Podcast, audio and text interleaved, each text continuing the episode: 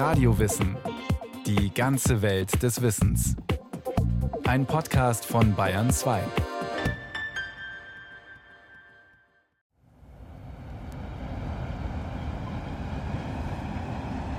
Der Kapstädter Vorortzug Richtung Downtown ist schon in aller Früh bis auf den letzten Platz besetzt. Harte Holzbänke voller Menschen mit müden Gesichtern. Im Mittelgang stehen Arbeiter mit ihren Fahrrädern. Hinter den schmutzigen Zugfenstern geht orangerot die Sonne auf. Der Blick fällt auf schäbige Behausungen entlang der Schienen, Wellblechhütten, staubige Straßen, ewige Baustellen, graue Hauswände mit bunten Graffitis. Plötzlich beginnt irgendjemand mit dem Klappdeckel des Müllbehälters einen Rhythmus vorzugeben. Ein anderer Reisender nimmt den Rhythmus mit seiner Fahrradklingel auf. Menschen, die sich nicht kennen, beginnen miteinander zu singen, wiegen sich im Rhythmus, fühlen gemeinsam, werden wach, beflügeln sich gegenseitig, diesen Tag zu ihrem zu machen. Melancholisch, aber doch auch beseelt von einer größeren Gemeinschaft, die deutlich spürbar wird. Man mag so eine berührende Szene, die der Besucher von der Nordhalbkugel erstaunt erlebt, einfach nur als afrikanisches Lebensgefühl abtun. Doch es ist mehr. Es ist der Geist des Wir, der sich da zeigt. Eine tiefe Solidarität, in der viele Individuen wie eine Großfamilie zum Kollektiv verschmelzen. Eine soziale Philosophie der Verbundenheit. Der Chor einer gemeinsamen Sehnsucht ein melancholischer Ruf nach Freiheit und Lebendigkeit, der zutiefst menschlich ist. Es ist ein Lebensgefühl, sagt der südafrikanische Philosophieprofessor Lesbila Tefo von der Hauptstadtuniversität in Pretoria. Eine Philosophie, die nicht im Elfenbeinturm der klugen Denker entstanden ist, sondern an den Graswurzeln einer multikulturellen Gesellschaft. Man nennt sie Ubuntu. It's an African philosophy, interconnectedness, interdependence. Living together, sharing together, crying and laughing together. Es ist eine afrikanische Philosophie der Verbundenheit und jener gegenseitigen Abhängigkeit, die im Zusammenleben entsteht, indem man teilt, indem man zusammen weint und lacht. Eine Philosophie, die versucht, eine harmonische Koexistenz zwischen Mensch und Mensch zwischen Mensch und Materie, zwischen Mensch und Gott herzustellen. Ubuntu ist ein Weltbild, das die Charakteristika afrikanischer Identität umfasst. Werte wie Mitgefühl, Selbstlosigkeit, Nächstenliebe, Solidarität. Es ist eine Lebensform, die den Afrikanern zu eigen ist, auch wenn sie nicht auf Afrikaner beschränkt ist. But not strictly and solely restricted to Africans.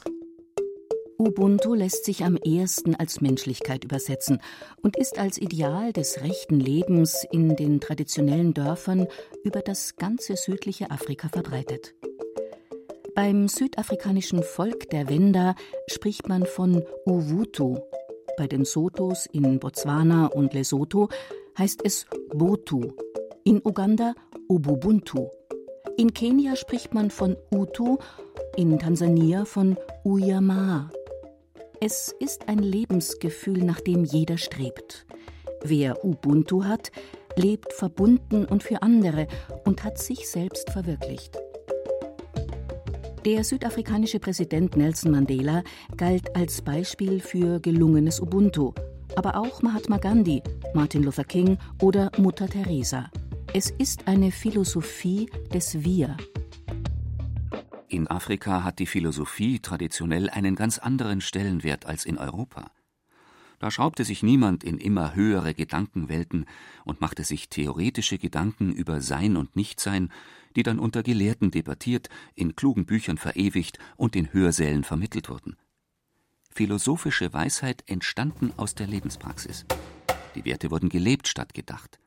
Die Dorfältesten gaben sie in Geschichten weiter, Mütter vermittelten sie in der Erziehung, Lieder und Tänze verwurzelten sie in den sozialen Gemeinschaften.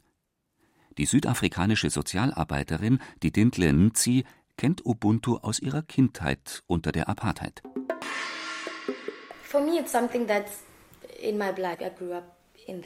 Das ist etwas, was ich im Blut habe. Ich bin damit aufgewachsen.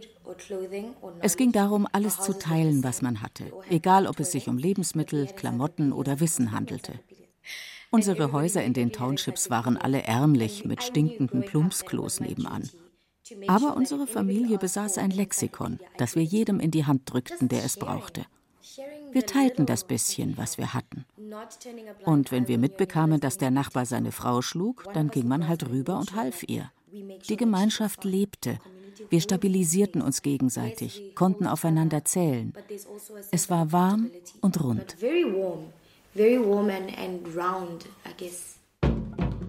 Ubuntu ist eine Philosophie, die sich nur schwer in Worte fassen lässt, die keine Theorien und Lehrsätze formuliert hat.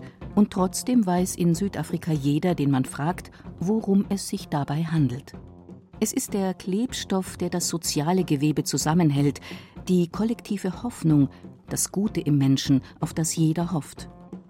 Die Qualität der Menschlichkeit, die in kleinen dörflichen Gemeinschaften lebendig ist, von denen die südafrikanische Schriftstellerin und Philosophin Barbara Nussbaum erzählt. There's a really naughty adolescent.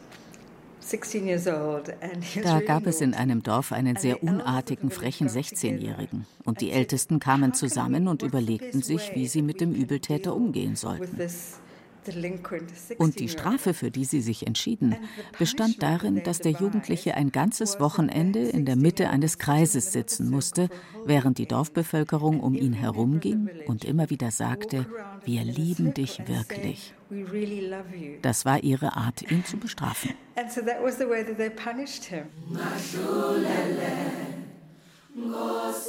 Das klingt nicht nach der analytischen Machtsprache eines Machiavelli, der die Ethik von der Politik trennte, oder nach der strengen, gezirkelten Logik eines Immanuel Kant.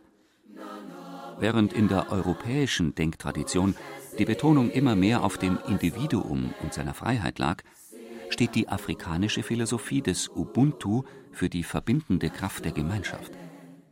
Statt dem europäischen Dualismus, der zwischen Geist und Materie trennte, prägte das afrikanische Denken ein verbindendes, ganzheitliches Weltbild. Und während in Europa seit der Aufklärung ein kühler Rationalismus Kultur und Wissenschaft dominierte, ging es im Afrika südlich der Sahara eher um eine emotionale Philosophie, erklärt Johann Broderick, der sich als weißer Autor und Philosoph mit der Tradition des Ubuntu beschäftigt. It is definitely not a rational es ist ganz sicher keine rationale Art von Philosophie, wie man es in den sehr strengen europäischen Traditionen findet. Wenn René Descartes, der französische Philosoph der Aufklärung, mit seinem Ich denke, also bin ich argumentiert, würde ein Afrikaner eher sagen, ich fühle, also bin ich. Emotionen haben Vorrang. Generous, spontaneous, friendly caring, sharing type of attitude, type of life. Es ist eine kooperative, großzügige, spontane, freundliche, sorgende und teilende Grundhaltung. Man teilt eigentlich alles, selbst wenn man kaum was besitzt. Es ist ein kollektiver und nicht individualistischer Ansatz. Da partizipieren alle an den Idealen der Menschlichkeit, an den idealen und mitfühlenden Werten des Ubuntu. Für Afrikaner ist das Leben Freude und wir teilen diese Lebensfreude. Wenn wir in diesem Geist zusammenkommen, wird getanzt und gesungen. Das beste Wort für Ubuntu ist tatsächlich Menschlichkeit.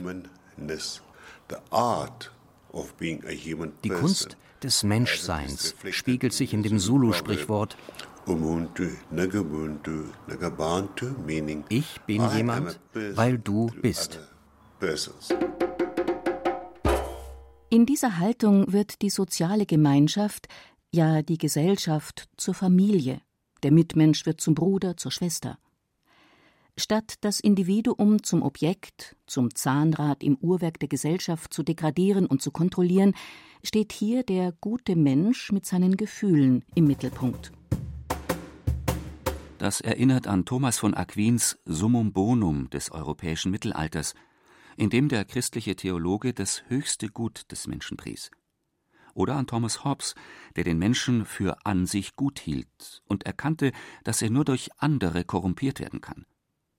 Ubuntu wird damit zu einer sozialen Philosophie, einer Philosophie der idealen menschlichen Gemeinschaft, sagt Augustin Schatt, Philosophieprofessor an der Universität Kapstadt. Ubuntu is the power to be oneself. Ubuntu ist die Kraft, man selbst zu sein und andere darin zu bestärken, sie selbst zu sein. Diese Kraft kommt vom Mitmenschen. Ubuntu ist ein Geschenk, das andere mir machen, wenn sie mich so lieben wie sich selbst. Es ist das Geschenk, das zum Gegengeschenk wird. Es produziert Gegenseitigkeit und Gemeinschaft. Die Apartheid, die Schwarz und Weiß trennte, baute auf die Überzeugung, dass Freiheit nur in Trennung funktioniert und dass der einzige Weg, eine eigene Kultur zu erhalten, darin besteht, sich von anderen Kulturen abzugrenzen. Ubuntu ist genau das Gegenteil davon. Es sagt, Unsere Menschlichkeit ist so reich, dass eine Kultur alleine das gar nicht ausdrücken kann. Und dass der Kontakt und die gegenseitige Abhängigkeit zum anderen uns immer reicher macht by our contact and our dependence on others. Das ist gerade im modernen Europa, das Jahr für Jahr mehr Flüchtlinge aus der Fremde aufnehmen muss, ein provozierender und lehrreicher Gedanke, dass die eigene Menschlichkeit und hochgepriesene Freiheit tatsächlich den Mitmenschen braucht, um sich zu entfalten. Europas Denken baut auf den Mythos der Individualität und Unabhängigkeit. Afrika preist dagegen die Gemeinschaft und gegenseitige Abhängigkeit.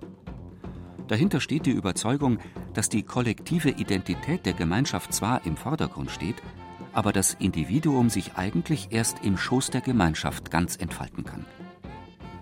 Ubuntu meint, dass der einzelne Mensch nur durch seine Teilhabe am Ganzen, das mehr ist als die Summe seiner Teile, über sich hinauswachsen kann. Aus Descartes isolierendem Ich denke, also bin ich, wird dann eher Ich nehme teil, also bin ich. Der Philosoph Dirk Lowe von der Universität Stellenbosch erklärt dieses für den modernen Westen so schwer zu verstehende Weltbild. Within the context of Ubuntu, the individual and the group would never ever be a, a binary opposition. Im Ubuntu sind das Individuum und die Gruppe kein Gegensatz. Die Gruppe selbst ist das Fundament, auf dem das Individuum sich entfalten kann. Man wird durch Teilhabe am Ganzen zu dem, als der man gemeint ist, einem Ganzen, von dem man Teil ist und das mehr ist als die Summe seiner Teile. Das ist wie in einem Orchester, wo jeder seine Rolle einnimmt und zugleich als Ganzes verbunden ist. Wo man eine gemeinsame Identität hat und solidarischer, mitfühlender und liebender Teil einer Gemeinschaft ist, die das gleiche Ziel verfolgt. Es geht aber nicht um ein gleichförmiges Kollektiv, sondern um echte Gemeinschaft, die ein eigenes Leben hat und in der wir alle enthalten sind, weil wir teilhaben.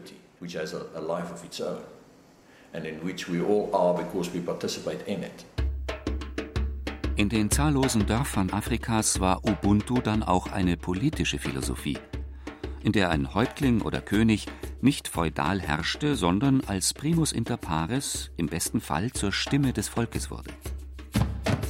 In Zeiten von Kolonialismus und Apartheid, in denen sich die Kultur der schwarzen Bevölkerungsmehrheit gar nicht wirklich entfalten durfte, war Ubuntu die geheime Philosophie des Widerstands. Und im demokratischen Südafrika der Gegenwart ist sie so etwas wie der dritte Weg zwischen den großen Ideologien der Welt, sagt der Kapstädter Philosoph Augustin Schatt.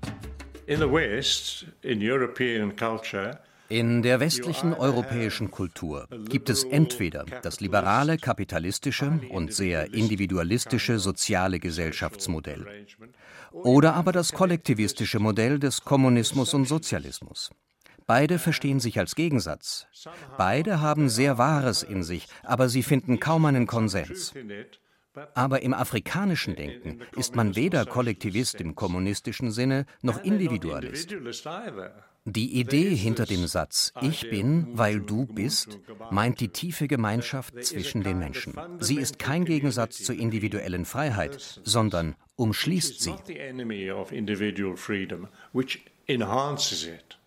Und im zunehmend von der Globalisierung geprägten wirtschaftlichen Schwellenland Südafrika wird Ubuntu heute zur Philosophie des Widerstands gegen die Herrschaft der Ökonomie und gegen den allgegenwärtigen Wachstumsmythos.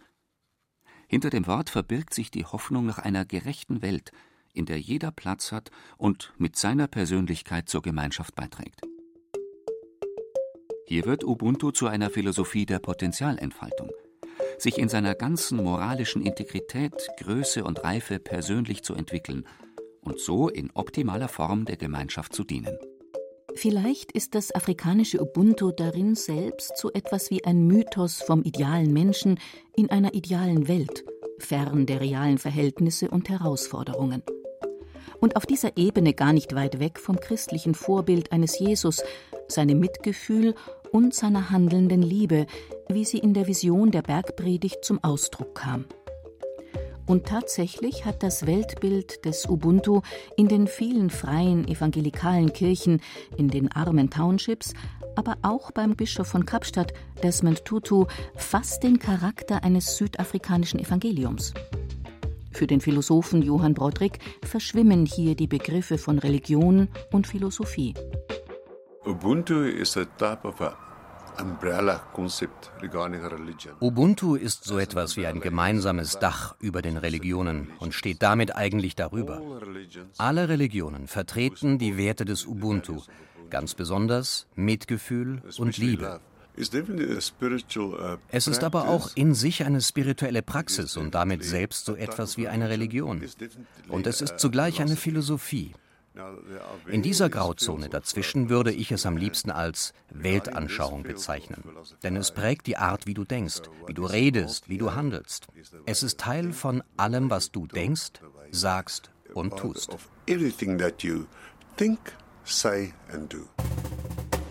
Und in dieser Mischung von Ethik, Religiosität und Philosophie entfaltet die Weltanschauung des Ubuntu noch eine weitere, transzendente, fast mystische Kraft denn es benennt das Geistige, das alles Leben umschließt und aus ihm scheinen kann. In der Sichtweise der Völker Afrikas gilt nicht der nüchterne Materialismus der nördlichen Erdhalbkugel, der das Profane vom Heiligen trennt. Gott wird hier nicht als bärtiger Mann auf dem fernen Himmelsthron verstanden, sondern als allgegenwärtige Energie, die alles Leben beseelt und in der Mitte von allem ist.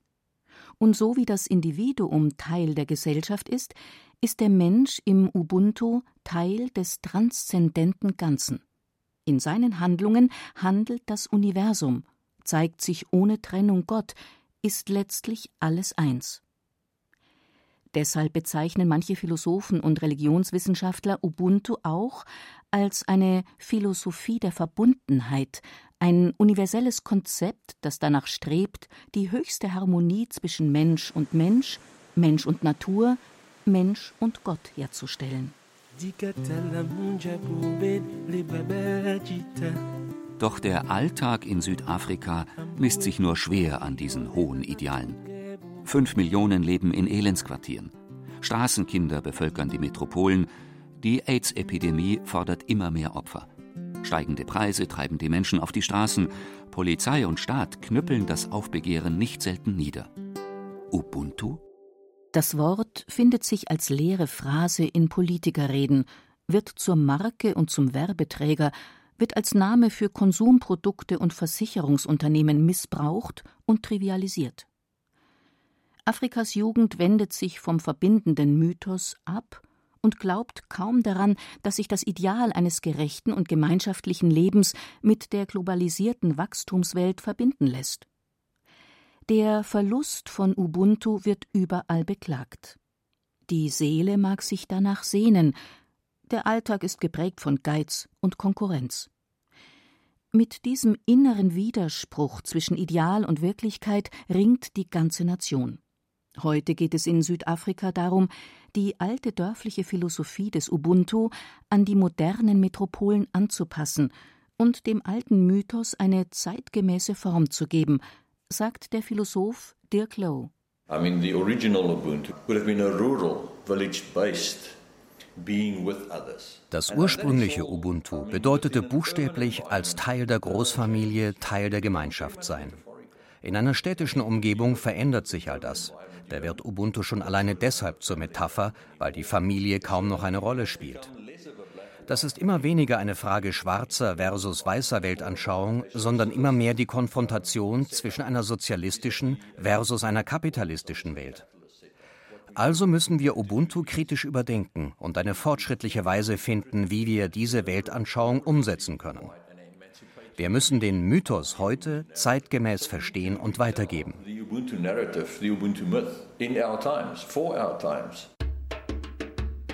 Damit wird der Traum von einer gerechten menschlichen Gesellschaft mit ethisch-moralischen Werten, der hinter der Idee des Ubuntu steht, zum philosophischen Fundament des Widerstandes. Gegen einen ungebremsten Kapitalismus, gegen einen zerstörerischen Individualismus, gegen die reine Herrschaft des Geldes gegen den Abbau von Demokratie und die Macht des globalen Marktes. In Südafrika müssen die verschiedenen Ethnien und sozialen Schichten ihre eigenen Geschichten von gelebtem Mitgefühl und aktiver Solidarität zu einem neuen Mythos für die gesamte Rainbow Nation verweben. Die höchst aktive Zivilgesellschaft des Landes hat diesen Impuls aufgegriffen und versucht, an den Graswurzeln der Gesellschaft für soziale Gerechtigkeit und ein menschenwürdiges Leben zu sorgen. Der Geist des Ubuntu ist überall in Südafrika spürbar. Und es gibt zahllose Wege und Formen, wie er umgesetzt wird. Er wird dringend gebraucht, wenn die sozialen Gegensätze den angespannten Frieden im Land nicht gefährden sollen. Und auch außerhalb Afrikas kann er wie ein Korrektiv zu den dominanten Ideen des Westens wirken. Und doch ist das zarte Gewächs des Ubuntu keine simple Gebrauchsanweisung für die komplexe Welt. Für die einfache Gastwirtin Elaine im südafrikanischen Küstenort Hermanus ist Ubuntu wie ein Geräusch der Zukunft, das jeder für sich erhaschen und umsetzen muss. Es ist wertvoll. Es ist wie ein Windhauch. In dem Moment, in dem du versuchst, es festzuhalten oder es zu kontrollieren oder zur Ware zu machen, verschwindet es. So soll es wohl sein. Ubuntu kann weder verkauft noch kontrolliert werden, denn es ist eine Sache des Herzens.